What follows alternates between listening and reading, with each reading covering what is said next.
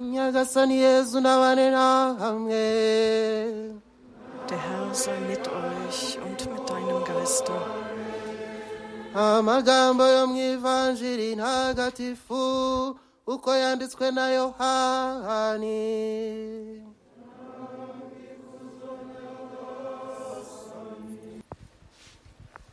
Wir hören das Evangelium. Im Anfang war das Wort und das Wort war bei Gott und das Wort war Gott. Dieses war im Anfang bei Gott. Alles ist durch das Wort geworden und ohne es wurde nichts, was geworden ist. In ihm war Leben und das Leben war das Licht der Menschen.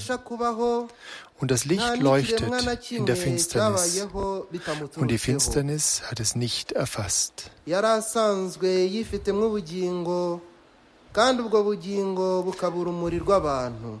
Das wahre Licht, das jeden Menschen erleuchtet, kam in die Welt. Er war in der Welt und die Welt ist durch ihn geworden. Aber die Welt erkannte ihn nicht. Er kam in sein Heiligtum, aber die. Seinen nahmen ihn nicht an. Allen aber, die ihn an aufnahmen, gab er das- die gab er Macht, Kinder Gottes zu werden. Allen, die an seinen Namen glauben, die nicht aus dem Blut, nicht aus dem Willen des Fleisches, nicht aus dem Willen des Mannes, sondern aus Gott geboren sind. Und das Wort ist Fleisch geworden und hat unter uns gewohnt. Und wir haben seine Herrlichkeit geschaut. Die Herrlichkeit des einzigen Sohnes vom Vater, voll Gnade und Wahrheit. Evangelium unseres Herrn Jesus Christus. Lob sei dir, Christus.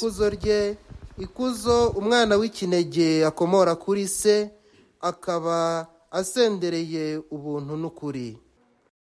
Abakirisitu bavandimwe isomo rya mbere tumaze kumva ryatangiye rigira riti uhoraho warongera abwira akazi inshinga kongera kongera ni ugukora ibintu birenze imwe spreche ich kein China Rwanda, aber wir haben eine französische Übersetzung vorliegen hoffen, dass die Botschaft des Bischofs muhanuzi über die mehreren Übersetzungen sie auch richtig erreicht. Der Bischof sagt, Die erste Lesung, die wir hörten, beginnt. Der Herr sprach weiter zu Achas.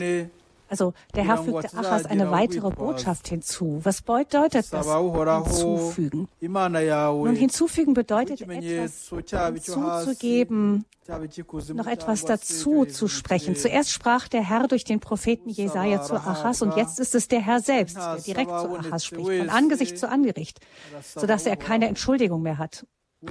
Er sagt zu ihm. Bitte den Herrn, deinen Gott, ein Zeichen, dir ein Zeichen zu geben. Entweder aus den Tiefen der Totenwelt oder oben im Himmel von dort.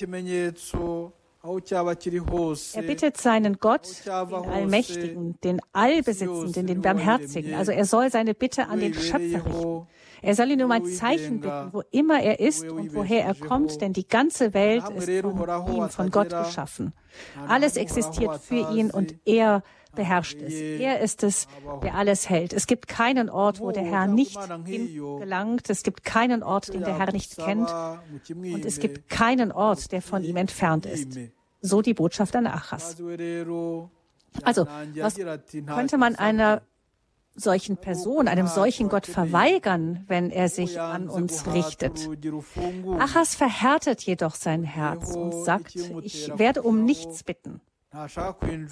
Nicht, weil er nichts brauchte, sondern weil er sich weigerte, eine bereits geöffnete Tür gewaltsam zu öffnen. Die Tür ist ja eigentlich auf.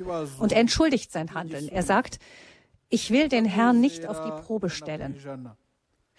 Jemanden auf die Probe zu stellen, das heißt ihm eine Falle zu stellen. Es steht eine bestimmte Absicht dahinter, wenn man jemandem eine Frage stellt, auf die man eigentlich schon eine Antwort hat. Das zum Beispiel ist keine echte Frage und es zeigt, dass wir dem anderen nicht 100 Prozent vertrauen. Ahas vertraut Gott nicht. So wird der Prophet Gottes diese Mission an seiner Stelle erfüllen. Also er wird für Gott sprechen, an Gottes Stelle sprechen und die Menschen warnen, sie beraten, sie tadeln und sie auf den richtigen Weg zurückbringen. Und das ist genau die Perspektive, aus der heraus uns die Jungfrau Maria erschienen ist, die Mutter des Wortes, hier in Kibeo. Sie ist nicht gekommen, um uns etwas Neues beizubringen, sondern um uns deutlich an das zu erinnern, was wir vergessen hatten. Sie kam, um uns aufzuwecken, unser erloschenes Gewissen wiederzubeleben, um uns zu warnen und uns an unsere Verantwortung als Kinder Gottes zu erinnern. Sie kam, um uns auf den rechten Weg zurückzubringen. Sie wollte uns bitten, unser Verhalten zu ändern. Die Jungfrau Maria kann ihre Kinder niemals zugrunde gehen lassen. Sie ist traurig über unsere Blindheit und unsere Herzenshärte. Hören wir nochmal den Propheten, als er mit Achas spricht in der ersten Lesung. Er sagt, Hört mich, ihr und eure Familie, die Nachkommen Davids. Also er wendet sich an alle Israeliten. Er fordert sie auf, mit Leib und Herz die Ohren zu spitzen und das Gehörte auch im Herzen zu bewahren. Möge das, was wir gehört haben, nicht einfach nur bei uns bleiben und dass wir es in uns verschließen. Lasst es uns hören, uns immer wieder daran erinnern, uns auch gegenseitig daran erinnern und vor allem danach handeln. Der Prophet sagt, Genügt es euch nicht, Menschen zu ermüden, dass ihr auch noch meinen Gott ermüdet? Nun, unser Gott ist unermüdlich. Er wird niemals müde und deshalb gibt er selbst ein Zeichen, ein bedeutendes Zeichen. Ein Zeichen dafür, dass er Ahas etwas zu sagen hat. In der Tat wollten die Feinde Ahas ihn vom Thron stürzen. Und jetzt ist das Zeichen, dass Gott ihm gibt, die Geburt seines eigenen Sohnes, der ihm nachfolgen wird, damit die Nachkommen Davids weiterhin über das Land herrschen werden. Sie werden ihn Immanuel nennen, was Gott mit uns bedeutet. Das neugeborene Kind wird ein Zeichen dafür sein, dass Gott die von ihm erwählten Menschen weiterhin beschützen wird. Das fragliche Kind soll Hiskia sein, der seinem Hiskia sein, der seinem Vater auf dem Thron folgt. Aber Gott erfüllt dieses Versprechen dann noch einmal vollständig, als er seinen eigenen Sohn, Jesus Christus, geboren von der Jungfrau Maria, der Mutter des Wortes, sandte. Eben jener Mutter, die uns hier in Kibeo besucht hat, vor 41 Jahren. Möge Gott, der Herr, uns ein Zeichen der Geburt eines Retters geben, der Geburt Gottes unter den Menschen. Gott, der bei uns bleibt, Gott, der nicht von unserer Seite weicht, der uns nie vergisst. Ein Gott, der uns Tag und Nacht nahe ist, in unseren Häusern, da wo wir sind, in unserer Heimat. Schauen wir auf die zweite Lesung. Sie erzählt uns vom Plan Gottes, dem Plan, den Gott hat und immer haben wird, um uns Menschen zu retten. Paulus lobt Gott für all die geistlichen Segnungen in der himmlischen Welt und für die guten Dinge, die er den Menschen durch seinen Sohn Jesus Christus und den Heiligen Geist geschenkt hat. Diese guten Dinge werden aufgelistet. Gott hat uns auserwählt, ihm in Christus zu gehören. Er hat uns mit dem Blut seines geliebten Sohnes freigekauft. Er hat uns erlöst. Gott will alle seine Geschöpfe unter Christus, dem Haupt, versammeln. Wir sind also die Auserwählten Gottes geworden. Wir werden unseren Anteil an der Erlösung erhalten, weil wir das Volk sind, das Gott im Voraus erwählt hat. Auch wir, die wir hier versammelt sind, hier rund um diese heilige Messe versammelt sind, auch wir sind gekommen, um Gott zu preisen, der uns weiterhin mit Segnungen aller Art überschüttet. Der erste Segen ist, dass wir von unserer Heimat hierher kommen konnten, zur Mutter des Wortes. Viele hätten das gerne gewollt, aber aus den verschiedensten Gründen konnten sie nicht kommen, sei es Zeitmangel oder anderes. Das heißt, schon unser Hiersein bedeutet körperliche, aber auch geistige Stärkung und Segnung. Der zweite Segen ist, dass die Mutter Gottes uns mit einer Botschaft besucht hat. Viele Menschen würden sich das wünschen, dass so etwas bei ihnen passiert, aber Sie erfahren das so konkret nie. Nun, die Jungfrau Maria, die Mutter des Wortes, besuchte uns hier und erinnerte uns an diesen Plan Gottes, uns zu retten. Leider behindern wir diesen Plan jedoch, indem wir uns weigern, die Gebote zu halten, zu beten, uns zu bekehren, Buße zu tun und auf die Ratschläge unserer Mutter zu hören.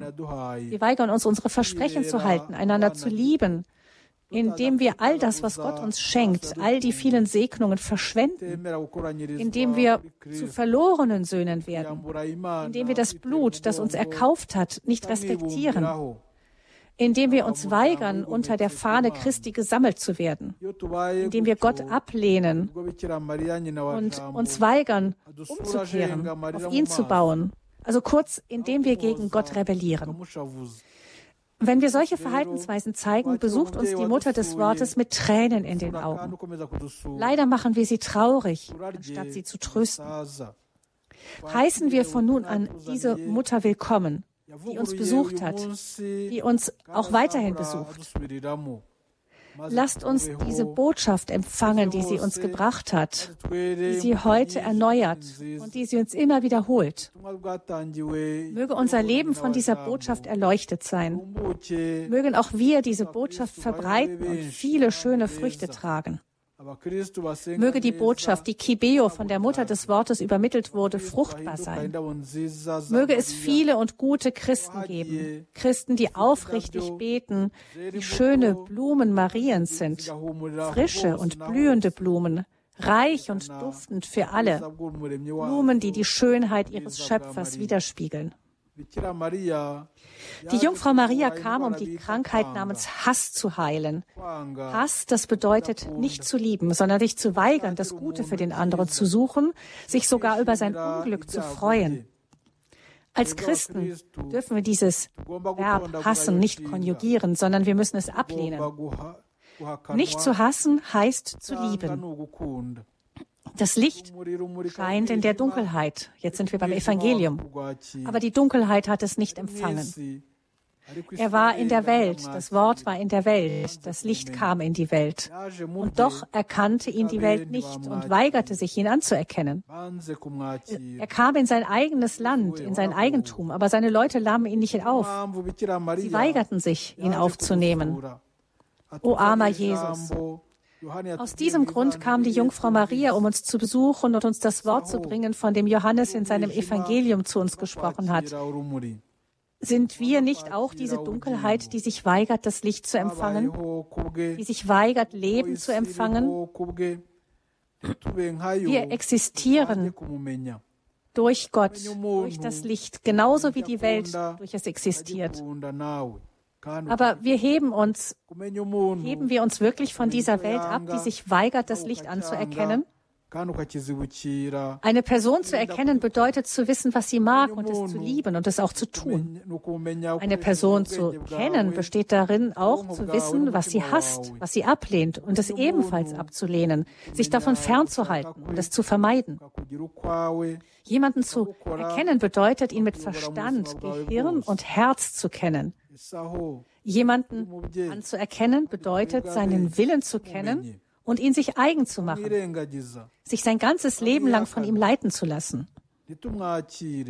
Sind wir nicht die Landsleute des Lichtes und sein Volk?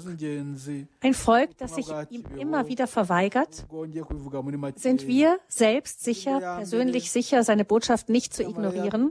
Würden wir sie niemals leugnen? Niemals verleugnen?